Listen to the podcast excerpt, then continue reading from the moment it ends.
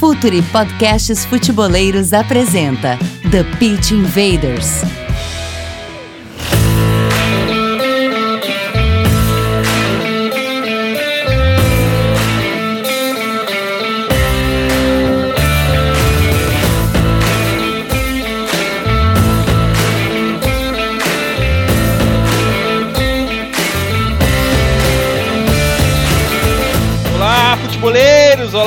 Olá, futeboleiras! Futuri Podcasts apresenta The Pitch Invaders, episódio 146. Meu nome é Eduardo Dias e eu tava morrendo de saudade de estar aqui com vocês no ar em mais uma invasão futeboleira. Assine o nosso feed no Spotify, iTunes, Deezer, SoundCloud, Google Podcasts. Nossas análises têm a força da grande parceira Instat, a maior plataforma de dados de alta performance para clubes e atletas profissionais. Editora Grande Área, www.editoragrandearea.com.br. Assine a nossa plataforma de conteúdo exclusivo, Futuri Club. Acesse apoia.se barra Futuri. Conteúdo, comunidade e relacionamento por 12 reais mensais. Você recebe e-mails semanais com todo exclu conteúdo exclusivo e ainda concorre a prêmios. É hora da conexão. Começar com Caio Alves, cara da casa, do Data SPN. Comanda, Caio! Fala presida, salve aos amigos aí. É, mais um TPI, seja bem-vindo novamente, você que tava aí um pouquinho de fora esses, esses últimos TPIs.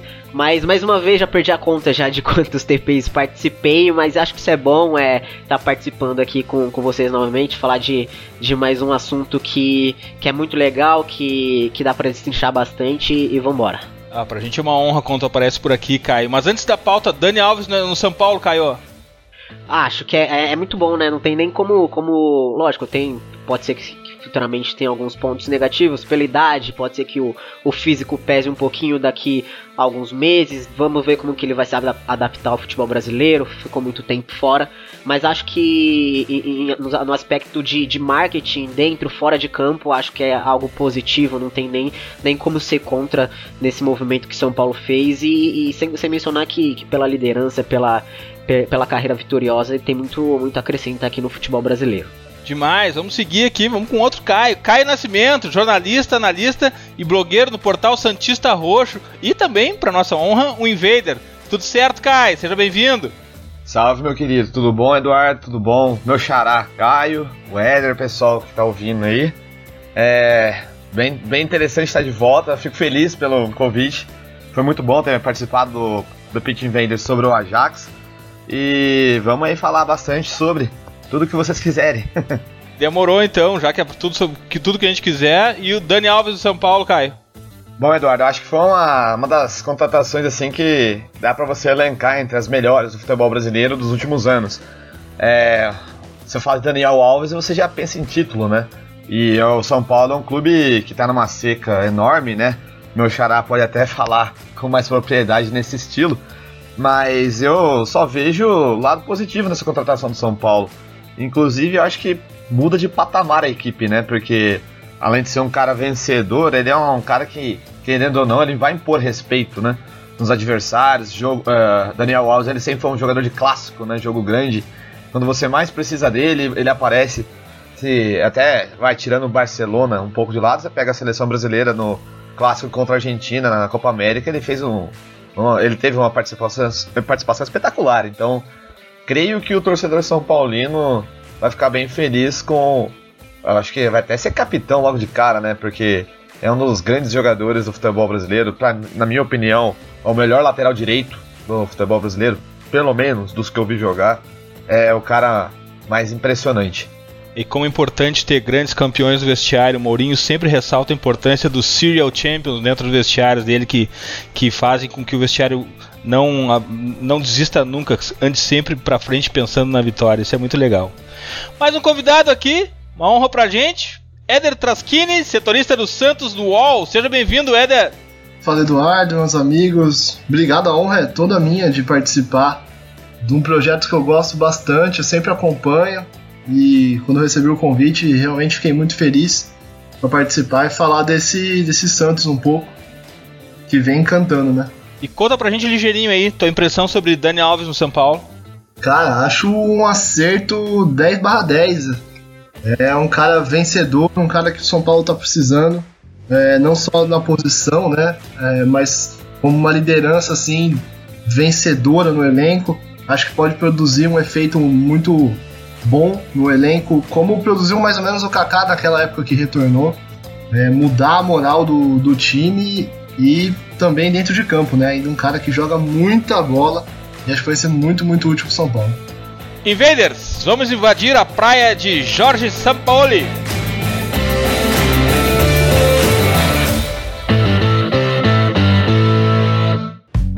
Está no ar o The Pitch Invaders, podcast semanal do projeto Futuri. Cultura, análise e informação, com a profundidade que o futeboleiro merece.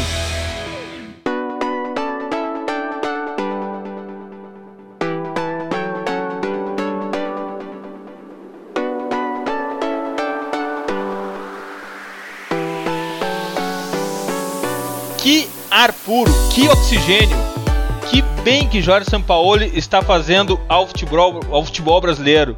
Santos de Sampaoli, o líder do campeonato, não só de pontos, líder em poste de bola, finalizações, líderes em desarmes, interceptações. É algo incrível. O time de Sampaoli intercepta, desarma, gera jogo e finaliza mais que todos os outros. É importante, Caio, uh, Caio Alves, nesse começo, a gente uh, de alguma forma contextualizar as análises que a gente vai fazer daqui para frente. O Santos de Sampaoli também tem alguma vantagem por ser o único campeonato que disputa, e isso faz diferença. A gente viu em outros campeonatos todos o time grande que não disputa Libertadores e cai fora da Copa do Brasil acaba de alguma maneira indo adiante porque são mais horas de treino. E quem tem argumento técnico para dar treino de qualidade consegue transformar isso em rendimento e eficiência. Mas se essa é a vantagem, a desvantagem é de alguém vindo de um futebol completamente diferente, de um calendário completamente diferente, já se adaptando de maneira muito rápida e fazendo a diferença, né, Caio? Conta pra gente aí tuas impressões, primeiro da ambientação e desse contexto do Sampaoli. Certamente, presida. É como você bem falou, estar disputando somente um, uma competição, é, sobretudo se a gente considerar o calendário é, do futebol brasileiro muda muita coisa. Então a gente vê alguns times, é, por exemplo, Flamengo e, e, Palmeiras ali, mesmo que tenham os seus elencos é, maiores e, e, e, com mais nomes, podemos dizer assim, é, eles sofrem também é, na hora de, de priorizar certo, certos jogos, certos contextos.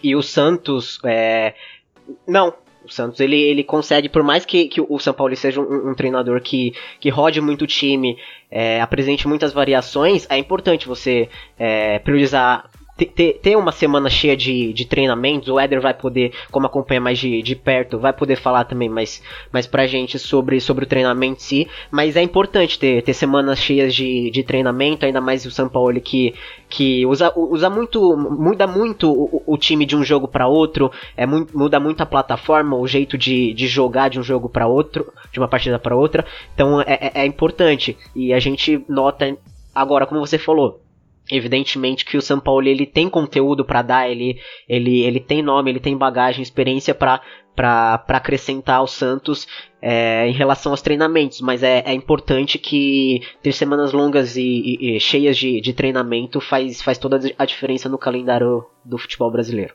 Caio Nascimento, além de toda essa questão que a gente comentou com com o teu xará Caio agora, tem um outro aspecto muito importante ainda dentro de contexto, que tem a ver com cultura do Santos, porque são poucos os times no Brasil que tem uma cultura de jogo tão estabelecida. Sampaoli é coerente com essa cultura, Caio? Então, Eduardo, eu acho que ele dos técnicos assim que passaram recentemente pelo Santos, pelo menos nos últimos 10 anos, é o que melhor entende a história do clube ah, aquela questão, né, que muita gente fala que tem que atacar, tem que atacar.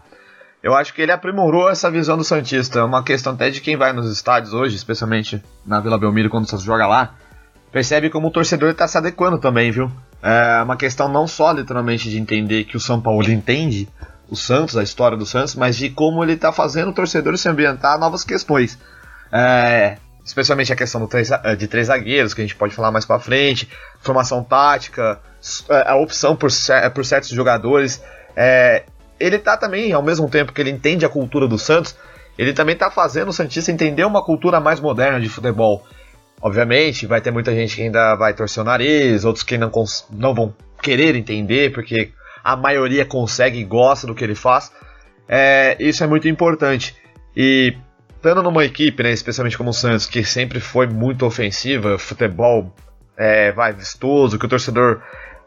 que o Santista gosta de falar, né? Que às vezes ele não, ele, ele, ele não pagava ingresso, né? Ele é, é, era como se fosse comparável a ir numa ópera, etc. Na época do, do Neymar e tal, que foi a última vez que o Santista viu o Santos ofensivo e vistoso. Muito até pela questão técnica dos jogadores que o Santos dispunha naquela época.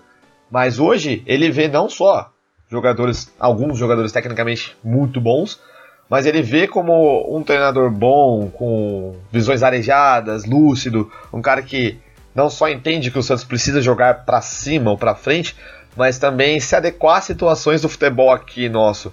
E se você for comparar literalmente com os outros treinadores, Jair Ventura e Cuca, por exemplo, no ano passado, é, é até Nossa. sacanagem, né? Fazer uma é, muita desse diferença. tipo.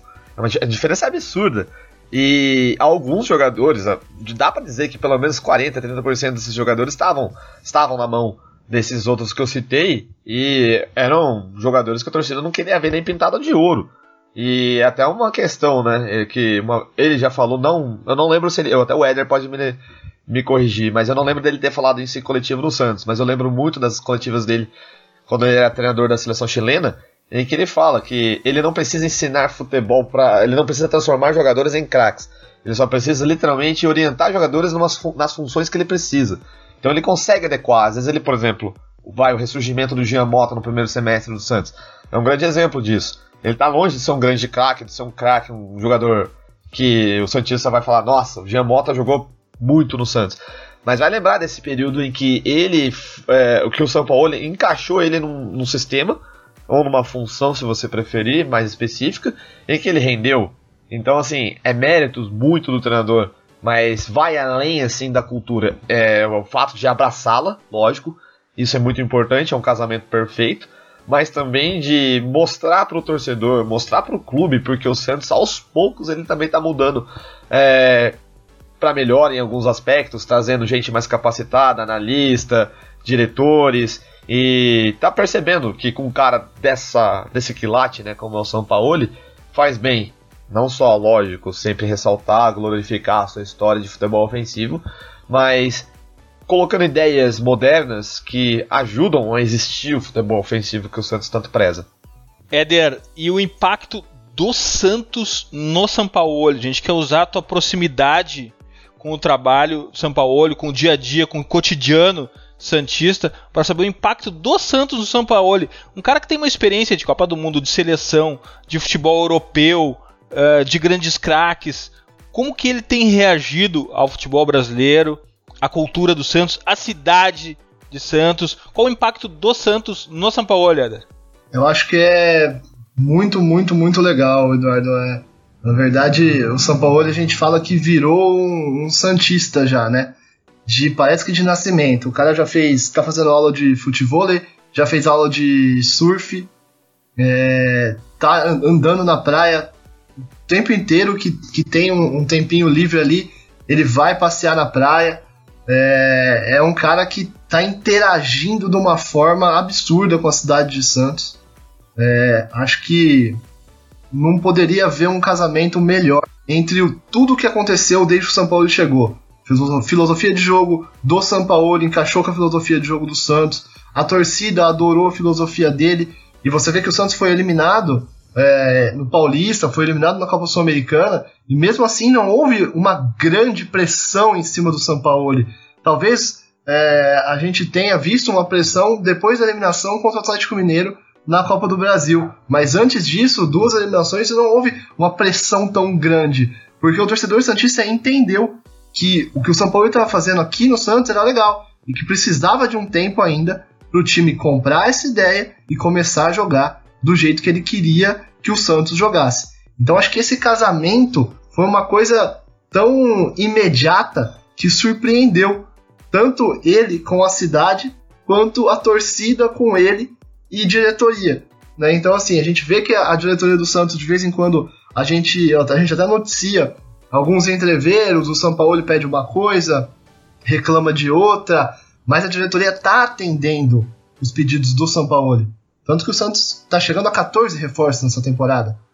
Então, assim, é um esforço feito por essa diretoria porque vê que com o Sampaoli, com essa ideia de jogo, e se der para ele as peças que ele tá pedindo, ele vai entregar isso que ele já tá entre entregando, colocando o Santos na liderança do Campeonato Brasileiro. Então acho que é por aí.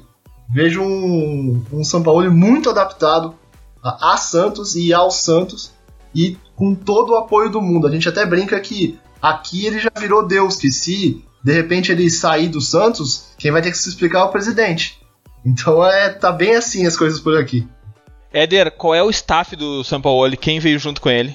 Vieram quatro pessoas, né? O Jorge Décio e o Carlos Décio, que são, é, são dois auxiliares, um auxiliar preparador físico, não lembro exatamente agora, e o Pablo Fernandes e o Marcos Fernandes, que também é, é um preparador físico e um auxiliar técnico. Então são quatro é, staffs, né? E aí quando o São Paulo chegou, é, o Santos estava com o Sérgio Dimas de gerente de futebol, mas o contrato do Dimas estava para vencer.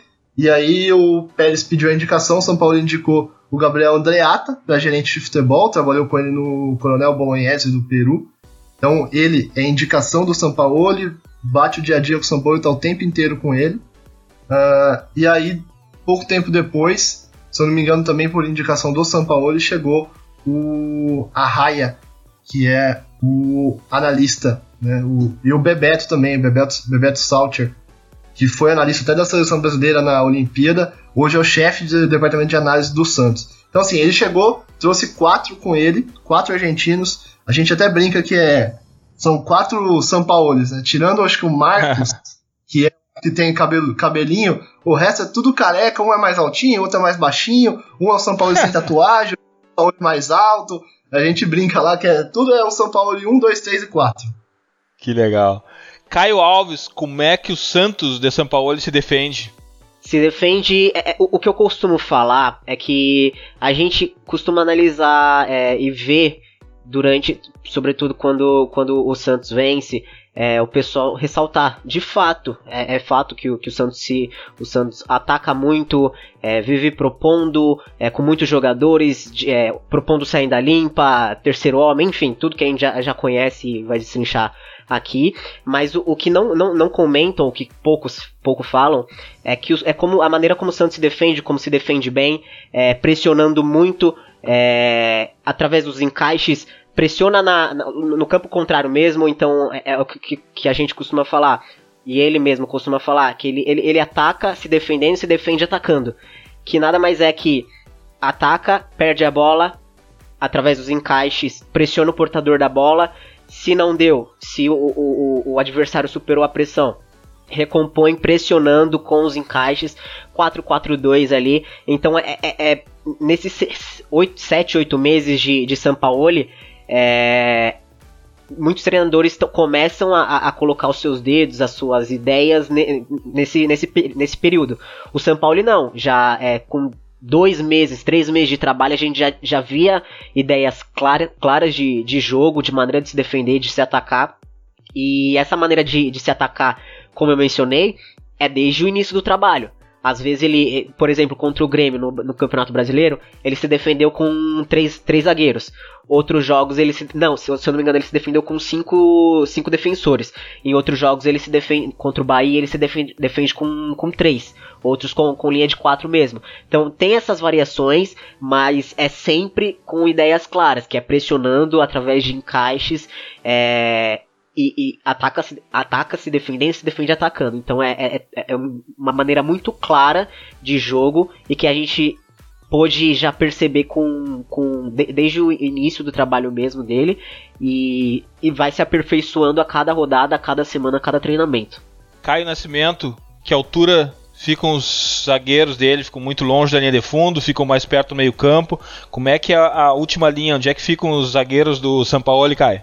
Costumeiramente, o, a linha de zaga do Santos, os zagueiros que o Santos utiliza na partida, essa é uma linha bem alta, né? bem, bem próxima do meio campo. E, E é interessante que eu acho que o, o até para corroborar que o, com o que o meu xará falou, é, o São Paulo ele tem duas escolas, né, praticamente que ele mistura no estilo de jogo dele, né? Ele sempre costuma falar, obviamente, a escola argentina com o Bielsa e com o estilo de jogo também holandês, né, do Johan Cruyff, que ele, o zagueiro tem que saber jogar, não adianta, ele tem que saber dar passe, ele tem que saber fazer a virada de jogo, ele tem que saber apoiar também, literalmente, no ataque, porque você vê muito a questão do Felipe Aguilar, que por muito pouco ele não foi queimado, né? É, pela preciosismo, às vezes, do, do, do, do, torcedor em querer conectar o jogador, naquele 5 a 0 que o Santos tomou do Ituano, em que ele falhou em dois lances logo de cara, justamente porque o Santos estava com uma. Tava e continua usando, né? A linha alta na defesa para sair jogando, para buscar aquele passe, aquele passe que corta a defesa adversária. E depois ele, ele, ele soube superar, né? Essa pequena crise e hoje é um dos os jogadores mais adorados pelo torcedor Santista, é um cara extremamente técnico, é um cara que, óbvio, além de um bom zagueiro, ele é, ele é, um, ele, ele é um dos construtores de jogo do Santos. Se eu, não, se eu não me engano, ele é um dos que tem a melhor porcentagem de passe do Santos, acima de 90%. Então isso é importante. Isso está presente nessas duas escolas que eu sempre falei, a do Bielsa, do, ou do, do Cruyff, de ver o jogo, escola argentina, escola a, a holandesa, de sair jogando pela defesa, de ter um zagueiro que sabe jogar bola. Até o Gustavo Henrique, que costumava ser um zagueiro um pouco mais duro, ele, é, ele melhorou muito essa questão de sair jogando. O Lucas Veríssimo, até pegando também de novo o gancho no que o Caio Alves falou, ele transformou. Ele, eu vejo muita gente falando que ele transformou o Lucas Veríssimo em lateral direito. Na realidade, ele não é que ele transformou ele em lateral direito, é que na Europa é muito comum você ver um lateral direito virar zagueiro, ou quando um zagueiro ele é muito técnico, ele também faz essa lateral direita. E o Lucas Veríssimo, ele sempre foi um jogador muito versátil, assim, na minha opinião. Ele tem uma boa saída de bola, sempre teve, mas ele é muito forte fisicamente. Então, o Santos não tem um lateral direito forte fisicamente. O Vitor Ferraz, ele, é, ele não é tão forte fisicamente. Ele apoia bem, mas ele não consegue defender. Então, assim, ele criou, ele modelou o Lucas Veríssimo para ser esse jogar com três zagueiros, ou às vezes jogar com uma linha de quatro com um lateral mais defensivo, com características mais defensivas, como é o, o Lucas Veríssimo, porque, obviamente, de origem ele foi zagueiro. Eu lembro dele no Linense, cara, bem um bom tempo atrás, antes de vir para o Santos. Ele chegou a jogar de volante. Então, assim, ele é, um, ele é um cara que poderia ser, é um cara que pode se adaptar, tanto é que está sendo feito isso com ele, pelo São Paulo. Então é uma das grandes características dele. A linha defensiva do Santos, ela, ela, ela costuma ganhar jogos. Apesar de muita gente falar que o Santos só ataca, que o ataque do Santos é incrível, que não sei o que. Não é só isso. Acho que o fato do ataque do Santos ser muito bom é porque tem uma defesa muito encaixada e jogadores que podem variar de função. Um, é um deles é o Lucas Veríssimo, o outro que ele, entre aspas, é um defensor de origem, mas ele já ganhou o jogo para o Santos jogando ofensivamente, que é o Felipe Jonathan. Contra o Cruzeiro, foi um. O Cruzeiro, desculpa, contra o Grêmio na primeira rodada, ele foi muito bem. Ou na última rodada agora, contra o Havaí, ele fez o terceiro gol, jogando como se fosse um terceiro homem é até engraçado nessa partida. O Santos saiu de um 4-3-3, virou 4-1-4-1, com o Felipe Jonathan sendo o terceiro homem nessa linha, segunda linha de 4, é, porque ele é muito rápido, ele é bom driblador, ele, é, ele é driblador, então tendo essa característica de jogo facilita muito para o Santos. Tendo uma defesa que sabe jogar, ou seja, protege muito bem a bola com a posse dela, não errando tantos passes, faz com que o time faz com que a engrenagem do Santos seja quase beirando vai a perfeição do que o São Paulo quer. Óbvio, tá ainda não vai tá longe de ser perfeito, mas é uma das coisas que deixa o time do Santos agradável de se ver jogar. Éder, qual é a tua impressão sobre essa primeira linha do, do Santos de São Paulo? Esses, a, a primeira linha com quatro, primeira linha com três e bem mais próximas do meio-campo do que da linha de fundo, Éder?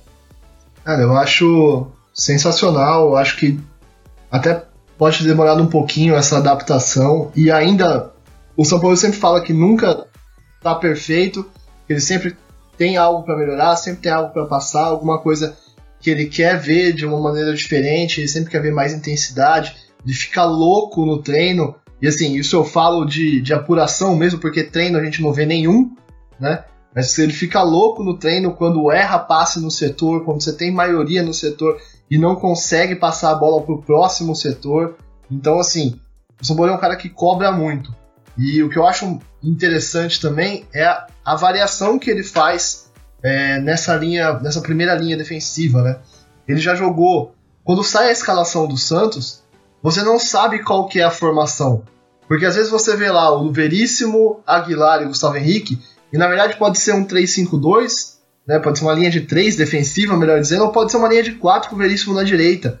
Às vezes você vê o, o Alisson é, à frente ali, né? Uma linha de, de 4 atrás na escalação, com o Ferraz, Gustavo, o Aguilar e o Jorge e o Alisson, e você fala, ah, é uma linha de 4 atrás e um volante na frente, mas não, às vezes o Alisson volta e centraliza no meio dos dois zagueiros. É, então, assim, é um, uma gama gigantesca de possibilidades que ele criou com um elenco que nem é tão numeroso assim, que está criando possibilidades é, durante a temporada.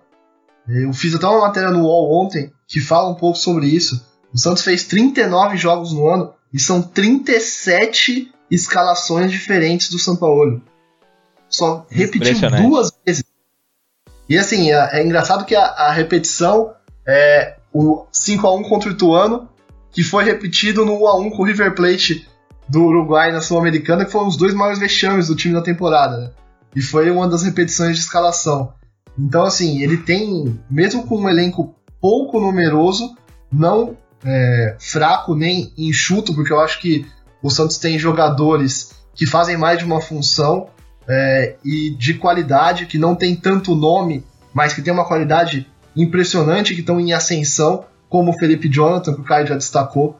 É, então, assim, não vejo o elenco do Santos como um elenco que não pode brigar e ficar na liderança do Campeonato Brasileiro por muito tempo, mas vejo um elenco ainda pouco numeroso, que ainda faltam algumas peças. Mas mesmo assim, o São Paulo faz parecer que não, faz parecer que o Santos tem um elenco gigantesco, com 37 escalações diferentes em 39 jogos.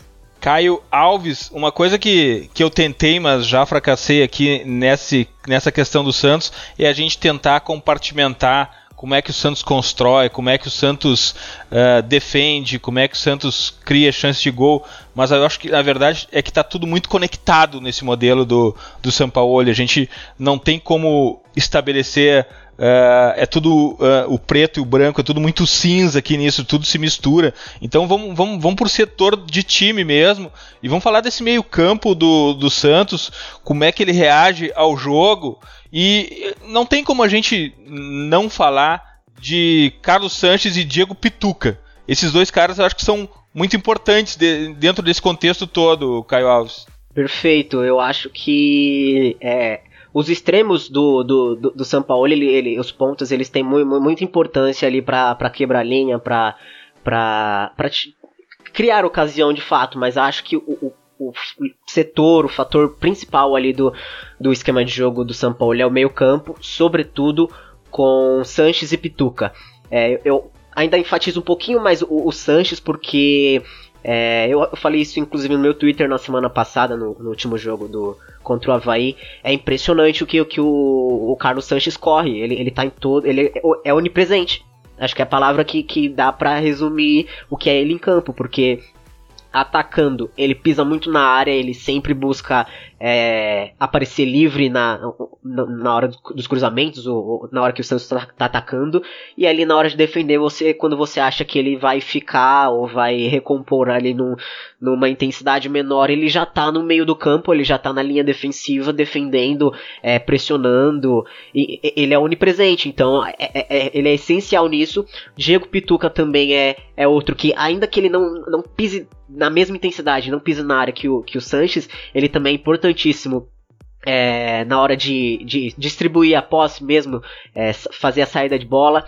É, eu acho que, que o São Paulo soube potencializar muito bem ele na, na parte ofensiva, porque claro, ano passado ele já, ele já atacava muito bem, defendia muito bem, mas eu acho que, que fa faltava algo ali para é, o Pituca melhorar ofensivamente. O São Paulo soube é, fazer isso. E acho que nem, nem, acho que nem é impossível não concordar que, que o Alisson não tenha melhorado com, com o Sampaoli, porque é, por mais que ele não, não seja um, do, um dos craques do time, um, um, dos melhores jogadores tecnicamente, o São Paulo soube através desse jogo com os pés, porque defendeu o Alisson sempre defendeu muito bem, ele sempre foi esse, esse volante mais de, de caça, de, de destruição mesmo, mas atacando era o que faltava. Ele lembra, lembra um pouquinho o Ralph mesmo nesse sentido. Só que precisando sair com a bola, é, se posicionar entre os zagueiros, o, o, São Paulo soube potencializá-lo, é, fazer com que ele participasse mais, por mais que ele fique ali no setor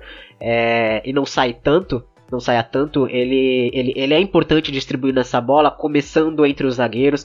Então acho que o setor do meio campo é, é o mais importante ali para fazer tudo funcionar, que é onde o, o, o São Paulo chama de zona de conforto. Caio Nascimento, como gera um jogo, eh, Carlos Sanches, Pato Sanches, Diego Pituca. E eu acho que o Caio Alves colocou bem aí o, o Alisson nesse, nessa, na importância devida dentro desse meio campo, né? É, foi muito bem colocado. Inclusive porque acho que o fato do São Paulo ter adaptado até o Alisson pro jogo dele, modelou ele também, outro jogador que acho que ele conseguiu resgatar, né, na equipe Santista, com certeza é o Alisson. Eu acho que tem uma coisa, uma questão muito importante na dupla Pituca e Sanches, é que ambos sabem correr muito bem, sabem? Na várzea, né? A gente costuma falar, ah, ele corre errado. Eu acho que isso você nunca vai poder falar do Pituca ou do Carlos Sanches. É, o Pituca é impressionante. Eu, é, eu sou muito fã dele. Acho que quem me acompanha nas redes sociais já percebeu isso. Mas eu acho o Diego Pituca incrível. É, ele tem um pulmão invejável, só para começar por essa parte.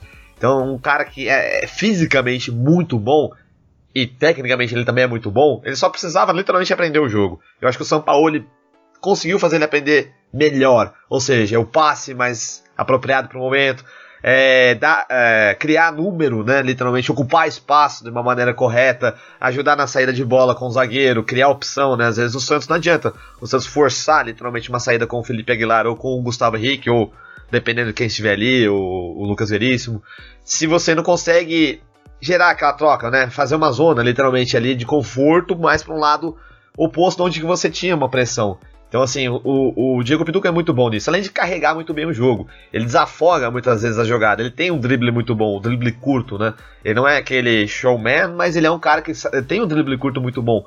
Então ele consegue, às vezes, quebrar uma linha, daí ele dá aquela fatiada na bola, ele sempre consegue encontrar o Soteldo, por exemplo. É, é uma dinâmica que eu gosto muito no Santos entre Pituca, Jorge Soteldo, quando o Pituca cai pro lado esquerdo, ou literalmente quando ele troca às vezes com o Carlos Sanches, ele vai pro lado esquerdo, no meio-campo. Então, assim, são jogadores que acho que eles se entendem muito bem. Isso é uma questão que eu acho que o Éder vai falar melhor, porque é muito relacionado a treino. E o Carlos Sanches, além de ser um jogador extremamente é, participativo, eu diria que ele é um dos jogadores mais inteligentes que tem no Campeonato Brasileiro. Porque primeiro ele, ele tem, ó, se você for pegar o currículo do Carlos Sainz, pô, jogou com o Galhardo no River Plate, certo? Aquele River Plate maravilhoso que ele construiu, campeão da América, onde o Carlos Sanches, né, foi eleito o craque da América.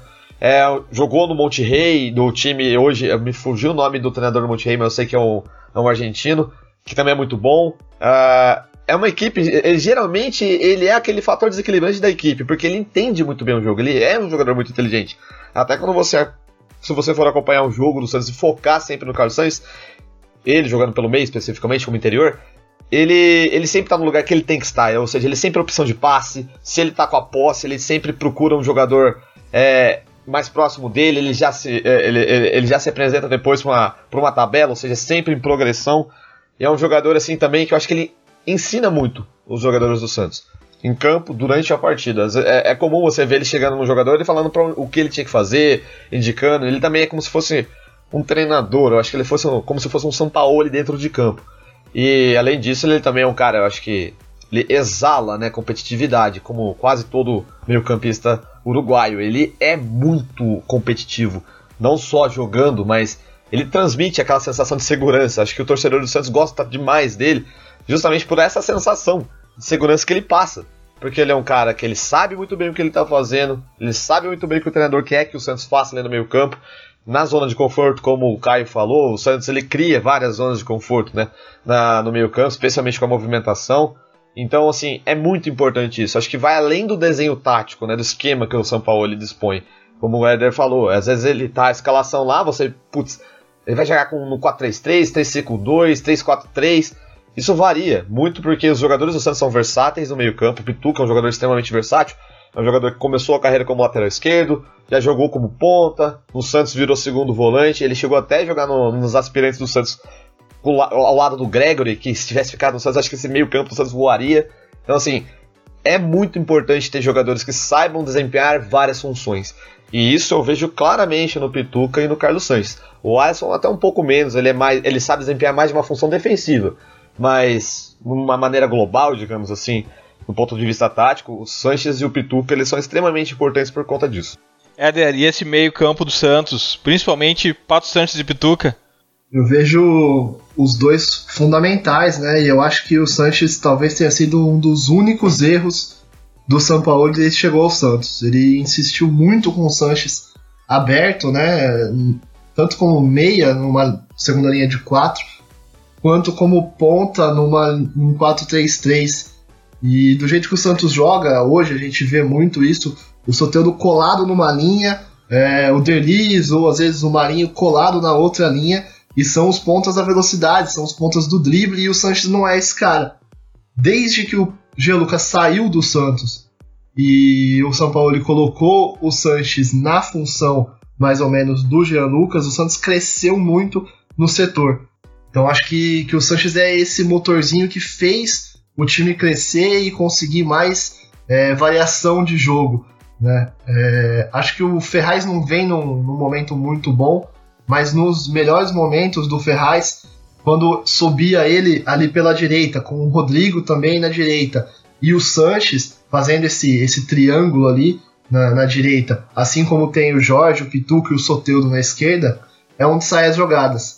É, e eu vejo o Pituca também como um cara extremamente fundamental e até um problema do Santos, porque o Santos não tem um reserva pro Pituca. Não tem no elenco. E esse cara, até poderia ser o Jean Lucas, né? É, é ele o cara que vai fazer a superior, superioridade numérica praticamente em todos os setores. Então, quando o Santos está ali na, na zona de defesa, é ele quem aparece para dar opção de passe.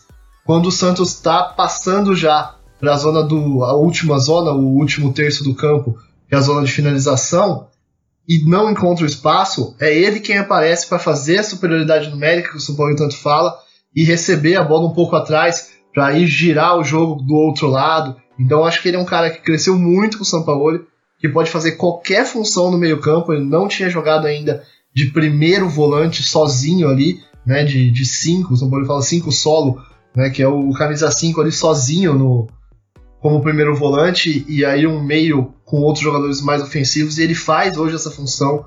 É, então assim, é um cara extremamente versátil, importantíssimo no meio campo. E aí ao contrário, até vou discordar do Caio sobre o Alisson. Eu acho que ele cresceu muito, né? nem discordar, porque é isso, o Alisson cresceu muito mas ele ainda não tá no. não caiu no gosto do São Paulo. O Alisson tem 25 jogos no ano, o Sanches tem 35, o Giamotto também tá nessa faixa, né, apesar de ter perdido a vaga, né, o Pituca também nessa faixa, mas o Alisson é um cara que o São Paulo vê ele para alguns jogos, não para todos, e ele não é o cara que faz essa função, que cresceu muito no passe, que pode aparecer na última zona do campo. Então é um cara ainda para alguns jogos. E a gente vê que o Santos ainda busca um segundo volante, né? Que é exatamente para fazer essa função, porque não tem confiança que o Alisson consiga fazer essa função de segundo volante em jogos que o time precise de dois volantes que saibam jogar e saiam mais para o jogo. Não que o Alisson não saiba, né? Hoje ele melhorou muito no passe, mas é um, um cara que ainda não tem esse fundamento como o mais forte dele, como tem o Pituca. Então o Santos ainda busca um segundo volante para poder ter essa, essa variação ali, de repente escalar o time com o Pituca, esse volante e o Sanches ainda mais adiantado. Então eu acho que o Sanches e o Pituca são essenciais nesse time e ainda falta mais um cara para poder aparecer ali num jogo que o Pituca seja suspenso, num jogo que o Sanches acabe é, sendo escalado como o ponta na direita, que o São Paulo ainda fala em escalar ele pela direita, apesar dele ter pedido para jogar pelo meio, dito até que preferia ficar no banco de reservas se fosse para jogar na ponta, mas o São Paulo não ligou, falou que vai jogar onde ele precisar, que o time dele é assim, o jogador dele não pode fazer uma função só, tem que fazer mais de uma. Então o Sanches a gente vê ele hoje como, como central ali, jogando muito bem, mas não está descartado ele durante a temporada fazer a função ali pela direita não, viu?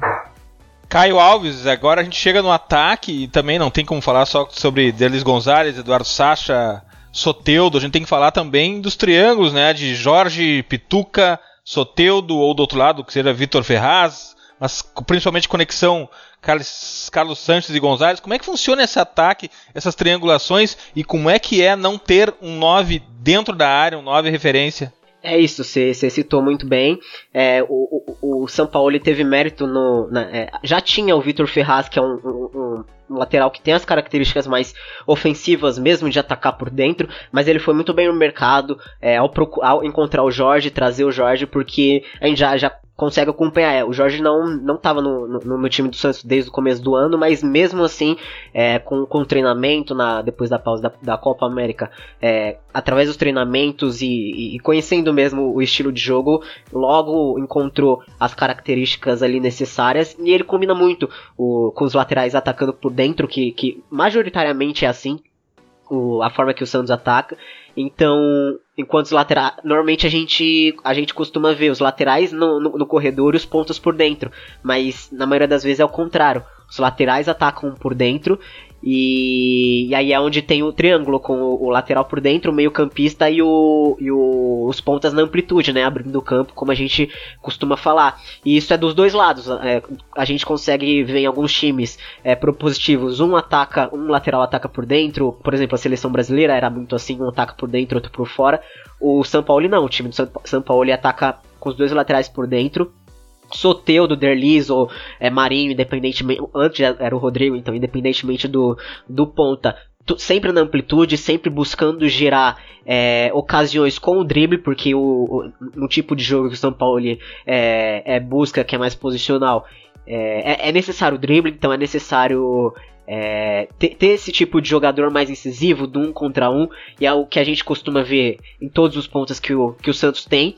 E o, o, o centroavante, o atacante, na verdade, que, que é mais o falso 9 que a gente costuma dizer, então, é, o, São Paulo já buscou diversos tipos de, de atacantes. Atacante vai desde Ricardo Oliveira até o Uribe, que conseguiu contratar. É, mas acho que o que o, o, o, São Paulo busca ter esse, esse atacante mais móvel mesmo, agora com o Sacha, que está jogando bastante também. Que é o atacante que, que sai da referência, sai para buscar, para se associar fora da área que é onde os pontas, os laterais mesmo, os meio-campistas, pisam na área nesse espaço deixado pelo, pelos atacantes. Então é, é, é, o que você, como você mencionou, um time que, que atua com muitos triângulos pelo campo é, e ataca com muitos homens dentro da área, busca, busca sempre ter superioridade numérica em qualquer lugar do campo, mas na área é, sempre é, é, é a necessidade que o São Paulo precisa ali, observa. Caio Nascimento, como é que é a agressividade, as finalizações do Santos de São Paulo? Como é que eles chegam na área adversária? Eu acho que o principal ponto da agressividade santista no ataque é justamente quando ele não tem a bola. Ou perde e recupera, né? Que o pessoal gosta de falar. Então é um time que morde muito também, né? Então o Santos costuma recuperar muitas bolas ali naquele setor, especialmente na, no último terço, ali na, no, no, campo de ataque, às vezes na defesa, na defesa não, no meio campo. E tendo literalmente jogadores capacitados, inteligentes taticamente, digamos assim, para fazer a triangulação, né? O time chegar mais próximo, o Santos toca muito passe, né? Então é muito comum você ver, por exemplo, o Sacha saindo da função de 9 vindo para a ponta direita e o Derlis, especialmente nessa última partida quando ele voltou a jogar pro Santos depois da Copa América, ele, no caso, trocando muito com o Sacha de função, o Sacha ia para direita, ele ia pro, ele ia para função entre aspas de 9. Então assim, você vê uma, uma, uma, uma inteligência, vai, na movimentação dos jogadores do Santos. E o fato de ser um time que pressiona muito, morde muito ali no setor ofensivo, faz com que o Santos recupere muitas bolas e sempre tenha uma, uma, uma superioridade no, no, determinado setor em que recupera a bola. E é uma coisa que o São Paulo sempre cobra, né? O Santos tem que ter superioridade numérica, independente do, do setor ou da zona que ele estiver. Então, pelo fato de ser um time muito agressivo, como você falou, Eduardo, é um time que, pela, é, nesse agressivo no sentido de, de morrer e recuperar a bola, acho que faz com que o Santos seja, dê essa impressão de ser um time muito rápido, apesar de trocar muitos passes. E eu acho que a importância, ainda, bem, ainda mais agora, depois da, dessa última partida contra o Havaí, eu vejo muita importância no Delis Gonzalez. Ele começou muito bem com o Santos no, no começo né, da era São Paulo, lá no começo do Campeonato Paulista, fazendo a função de 9 né, do centroavante, remetendo até mais ou menos a utilização do São Paulo na época da Laú pelo Vargas que ele nunca foi um centroavante, ele não é um centroavante de é, pivôzão, que segura a bola, etc e tal, um jogador que ataca muito espaço, um ataque, um, um jogador que sabe flutuar muito bem entre as pontas, especialmente pelo lado direito. E você vê muito isso no, no Derlis Gonzalez. Ele é um cara que ele nunca vai ficar parado. Ele é um jogador que já mostrou pelo Santos até quando não era o, São Paulo, ele vinha muita qualidade no, no pela ponta, mas com o São Paulo ele, ele tendo essa liberdade de atacar o espaço, trocar de função, ele, ele é muito importante. E aí você vê do outro lado, do lado esquerdo, onde que fica praticamente sempre o Soteldo, que para mim é um dos grandes pontos positivos do Santos, é, e ainda mais no esquema de jogo, na, na filosofia de jogo do São Paulo, é até uma questão importante falar sobre ele. O brasileiro ele tem aquela imaginação do que o ponto ele sempre tem que ser aquele cara incisivo que vai para cima, independente da questão. Eu acho que o, o, o Soteldo ele é um exímio driblador, ele é fatal num contra um, mas ele tem uma característica que às vezes o torcedor não entende e até cobra outra coisa dele, é que ele é também um bom armador. Na, no Watipato, né, primeiro clube dele, profissional, ele chegou a jogar na base do Zamora, mas ele profissionalmente ele jogou no, no Watipato. Ele jogou em várias funções ali. Uma, no, no 4-2-3-1 que ele mais jogava, era a formação que ele via mais lá. Ele jogava tanto do lado esquerdo ou como, centrali ou como camisa 10, né, literalmente mais centralizado. E no Santos ele fica mais pelo lado direito porque ele é um ponta que desequilibra, ele tem o drible, é, mas não é aquele drible, é, digamos assim, vai, circense. É, apesar de ser muito bonito os dribles dele. Mas é aquele drible que ele sempre vai para cima. Aquele drible que ele corta, tipo, tira dois jogadores de uma jogada só e clareia a jogada. Tanto que foi assim que saiu o gol contra o, o gol do, de cabeça do Carlos Sanches contra o Havaí. Mas ele é um cara que, se ele dribla, ele dribla para criar espaço. Então ele dribla e às vezes ele recua a bola e sai uma jogada até melhor ainda, às vezes com o Pituca chegando, o Carlos Sanches chegando por trás, às vezes até o, o Sacha saindo da função do 9 dentro da área, vindo um pouco mais para trás. Então, é muito aquela questão do movimento. Eu acho que é uma coisa que o São Paulo sempre cobrou nas equipes dele, na Laú, no, no, no, na seleção chilena, até no Sevilha, né? Uh, isso fica até um pouco ofuscado, porque ele não conseguiu conquistar nada pelo Sevilha, mas você percebia muita movimentação, muitos jogadores trocando de função o tempo inteiro o Ben Yedder, né, no caso, ele era chegou ao Sevilla com o São Paulo, ele era um cara que ele saía muito da área. Então veja essa questão, ele precisa muito que o time esteja junto, os jogadores jogam muito juntos ali no ataque. E isso favorece tanto a superioridade numérica que ele sempre fala, né, na zona de finalização, tanto como pelo drible. O Santos é um time que dribla muito, mas não é aquele drible, como eu volto a dizer, circense, aquele drible apenas por driblar. Ele dribla para criar espaço ou literalmente criar mais uma oportunidade. Éder, o desenho tático ofensivo do Santos de São Paulo. Eu acho que o principal, além desse perde pressiona, que é muito, muito treinado, é a amplitude, né? Como a gente estava falando. O Soteudo e quem jogar na ponta direita, né? o Soteudo está sendo mais fixo ali na esquerda, na direita está tá alternando um pouco. Mas os dois jogam muito colados na linha, sempre dando opção e abrindo o campo, né? Então o Santos joga com amplitude máxima e aí os extremos que, que pegam a bola têm a, a liberdade e por característica até de ir para cima e ganhar o espaço, né?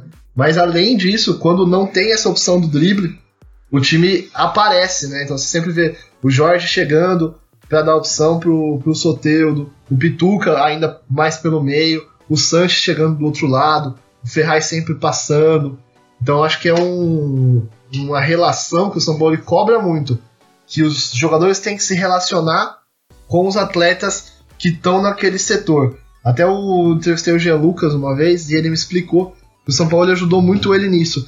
Que antes ele rodava muito pelo campo, ele não ficava só no setor dele.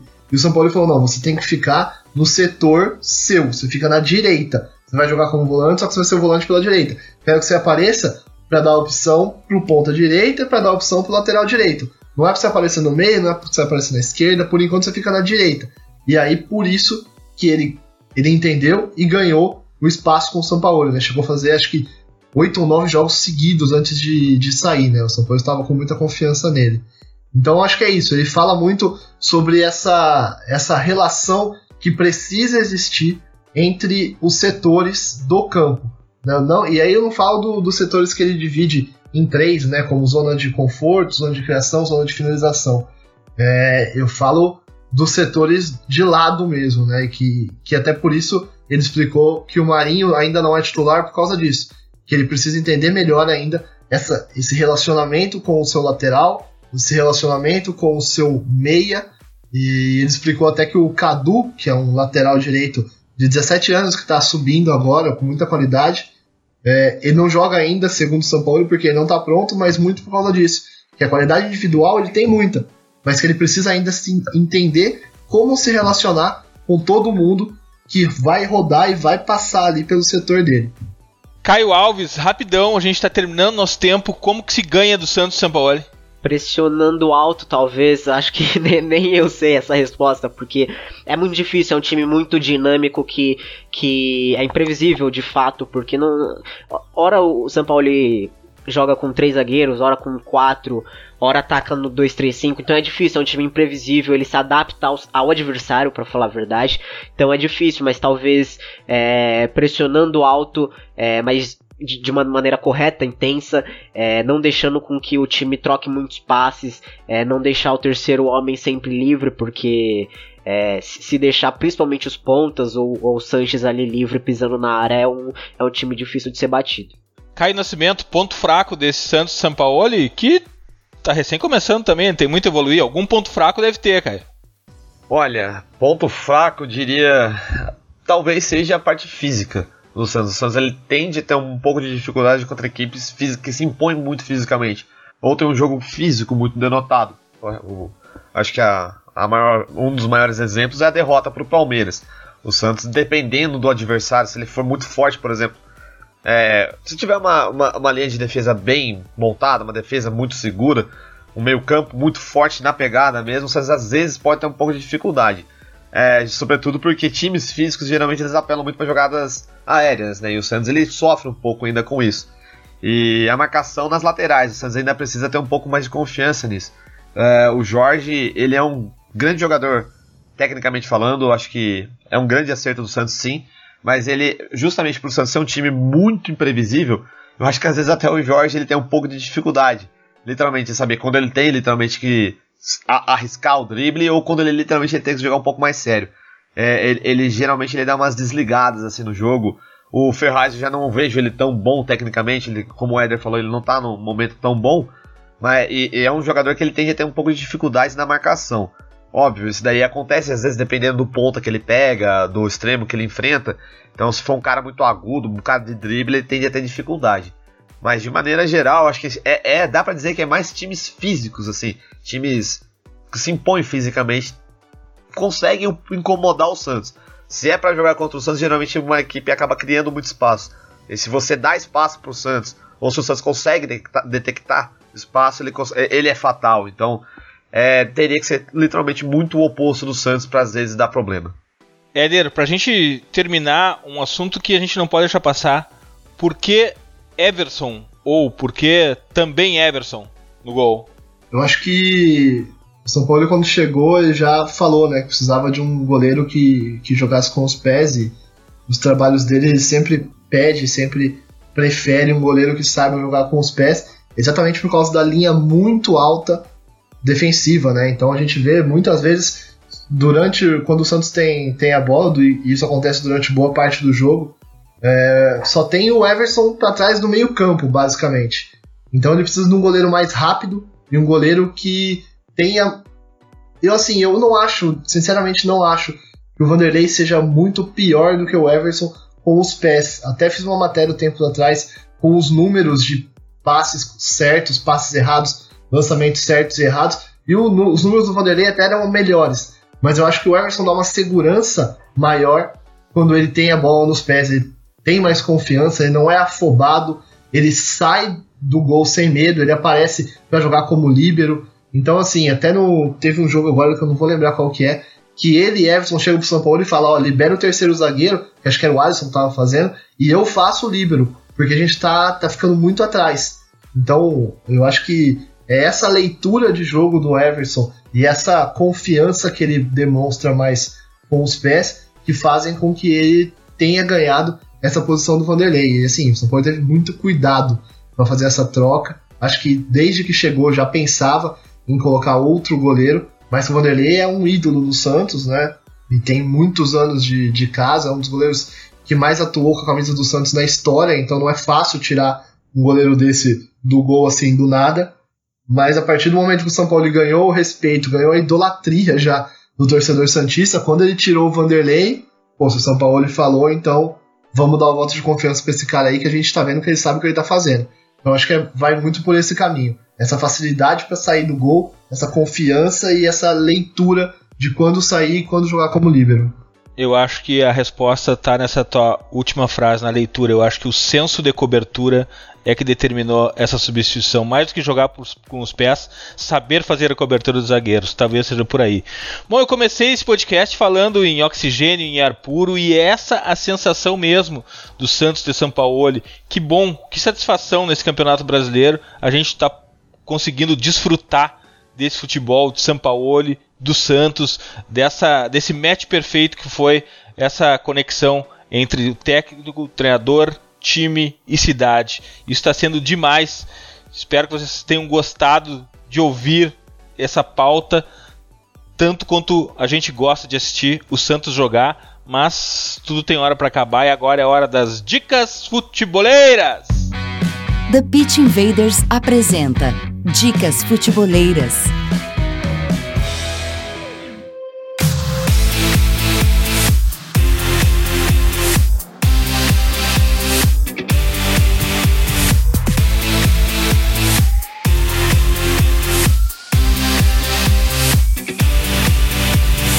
Minha dica futebolera está muito conectada com a pauta.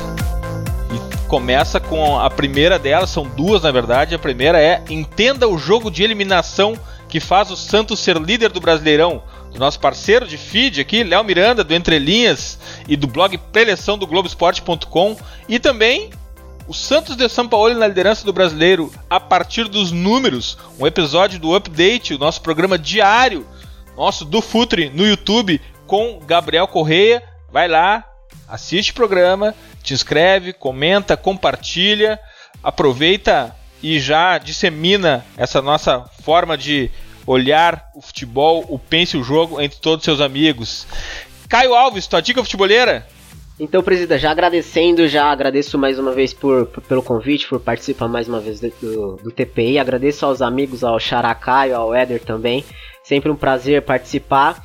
E falando das dicas futeboleiras, vou dar, vou dar duas dicas, como sempre faço. A primeira é um, é um jabá, na verdade, um texto que no mês passado eu escrevi pro, pro Futre sobre o São Paulo. Então tá na pauta, chama-se no, no, Santos, São Paulo conquista mais do que vitórias. Então eu busquei juntar é, a parte tática, técnica de, desse Santos com a parte mais humana. Então nele eu falo, eu destrincho mais o, o Santos, a, a forma de atacar, de defender. Só que eu também cito é, como a, o pai da Anitta Efraim, jornalista da Rádio Globo e, e Santista, no mês passado, para introduzir aqui o pessoal, é, ela escreveu, no, no, início do ano, ela escreveu um, um texto falando sobre como o, o, o, time do São Paulo, São Paulo fez com que o pai dela retornasse ao estádio, assistir os jogos, a ter orgulho de fato do time. Então entrevisto ela, também falo um pouquinho sobre, sobre esse lado, ficou bem legal. E a minha segunda dica é a entrevista do treinador francês Claude Puel ao País.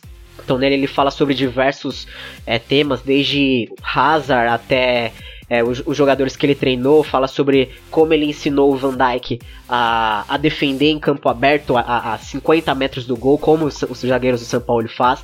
Então é só jogar aí no, no Google Claude Puel e é o país que, que a primeira, o primeiro resultado ficou uma entrevista bem legal. Graças, Caio. Pra gente é sempre uma honra quando tu aparece por aqui. Tu sabe que eu sou teu fã. Obrigado, volto sempre. Valeu, presida, é nóis. Caio Nascimento, tua dica futeboleira? Bom, Eduardo, como você falou que pode fazer jabá, a minha dica é literalmente o meu blog no portal Santista Roxo, o Santástico. Eu andei, andei meio um pouco desaparecido de lá, mas é porque tem coisa nova vindo por aí, então, pro pessoal que gosta da, das coisas que eu escrevo, sobre o trabalho que eu faço, é, pode continuar me seguindo por lá, pode procurar o blog que vai ter coisa nova por lá. Tanto a parte tática quanto a parte, como também o, até o Caio, o meu xará falou, da parte humana, que eu acho que isso que é o legal do Santos hoje, né? Você tem o orgulho tático, né? Que você pode falar dessa maneira, e o orgulho humano, porque o São Paulo é um baita de um ser humano também, além desse excelente treinador que ele é. Caio Nascimento, demais. Volte sempre, tu vem muito pouco aqui, pareça mais vezes. Agradeço novamente o convite fica aberto aí. Quando vocês quiserem me chamar, estarei sempre à disposição, porque antes de tudo eu sou um grande fã do Future, todo mundo pessoal, especialmente no meu xará aí, que ele tem muito futuro pela frente. Então, pode me chamar que eu tô nessa. Abraço. Valeu, demais. Éder, tua dica futebolera? Vou dar uma dica de um texto que, por coincidência, viu? Foi eu que escrevi com o Diego Salgado lá do UOL. A gente fez um especial faz um tempo já sobre a vida do Sampaoli aqui em Santos. Então vai muito nessa toada que a gente estava falando desse casamento do Sampaoli com a cidade, muito mais do que com o time, né? O Sampaoli já virou um santista argentino. O texto se chama Sampraiano, é só jogar no Google lá que é o primeiro resultado, é um especial que a gente escreveu lá no UOL.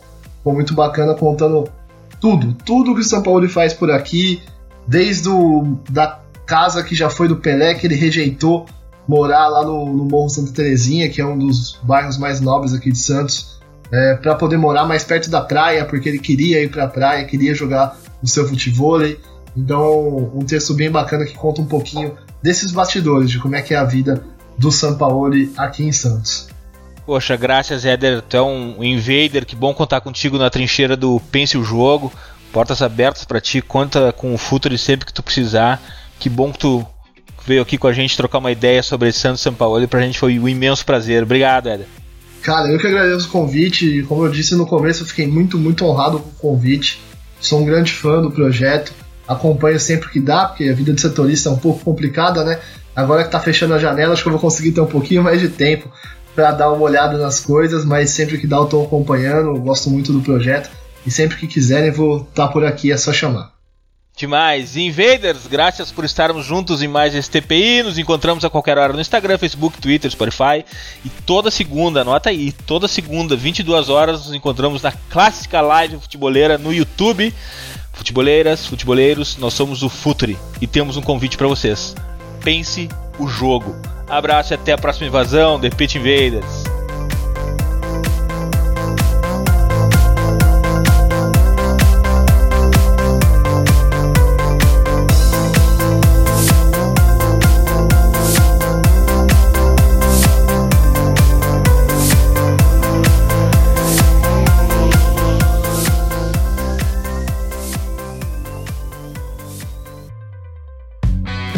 Projeto Futuri apresentou The Pitch Invaders. Acesse www.futuri.com.br. Pense o jogo.